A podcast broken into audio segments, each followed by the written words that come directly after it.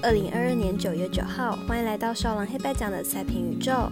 中秋连假赛事不停歇，美邦明早电视有转播的赛事是七点的光芒对上杨基，以及九点四十分道奇对上教室。但 LB 部分，我们挑出微微表定单场加场中的勇士对上水手来推荐给大家。据美网最后四强部分，节目选择介绍七点的南网对战蒂亚福对上阿卡拉兹加菲亚。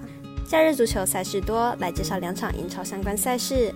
晚上七点三十分，切尔西对上弗勒姆，以及十点布伦特福德对上南安普敦。以上焦点赛事，待我细说分明。各位观众，大家好，我是赛事播报员史梁真纯。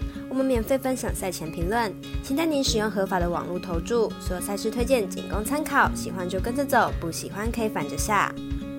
这个赛前评论是给想赢合法运彩的人看的。如果你不是彩迷，也可以了解一下，不要觉得是浪费时间。如果你是认真想要了解台湾运彩的玩法，请留在这边，因为这里的分析将会帮助到你。明天的焦点赛事将以开赛时间顺序来进行赛前评论。首先来介绍早上七点美网男子组四强赛组合，蒂亚夫对战阿卡拉兹加菲亚。来看一下双方世界排名。蒂亚福目前世界排名第二十六名，本届美网前五轮缴出四场直落三，并且只丢到一盘。上一场打鲁布列夫以七比六、七比六、六比四惊险赢下比赛，表示出目前的状况非常的理想。阿卡拉兹加菲亚目前世界排名第四名，本届美网前五轮有三场是直落三获胜，近两场碰到的对手都是名将，所以打得较为辛苦。但世界第四的阿卡拉兹能够顶住压力赢球，表现上非常的理想。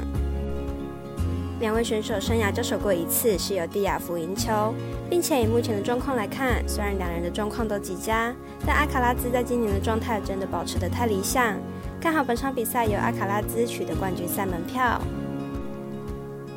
美邦部分介绍早上九点四十分，微微表定单场加场中的赛事，勇士对上水手，来分析一下两队投打数据。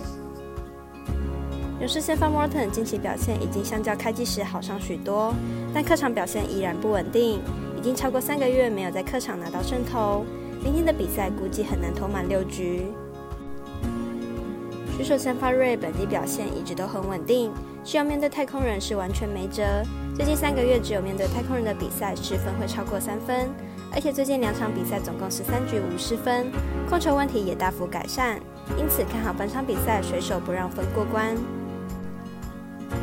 足球赛事部分来看两场英超对战组合。晚上七点三十分由切尔西对战富勒姆，来看一下两队的战力分析。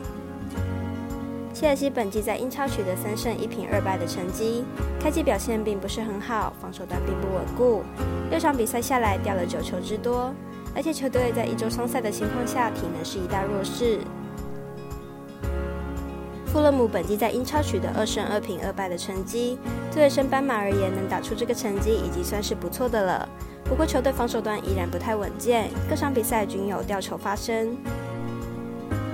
切尔西虽然开季状态还没有调整过来，而且又经历换帅，球队仍处磨合阶段，但是富勒姆的状态也不是很好，而且作为升班马而言，实力还是与贝格利奥的切尔西有段差距。分析师福布学霸推荐切尔西可不让分胜。接着十点有布伦特福德对阵南安普敦，来看一下双方目前球队近况。布伦特福德本季开季取得二胜三平一败，球队进攻表现相当出色，场均可以打入至少两球。不过客场防守问题较大，客场得失球比五比六。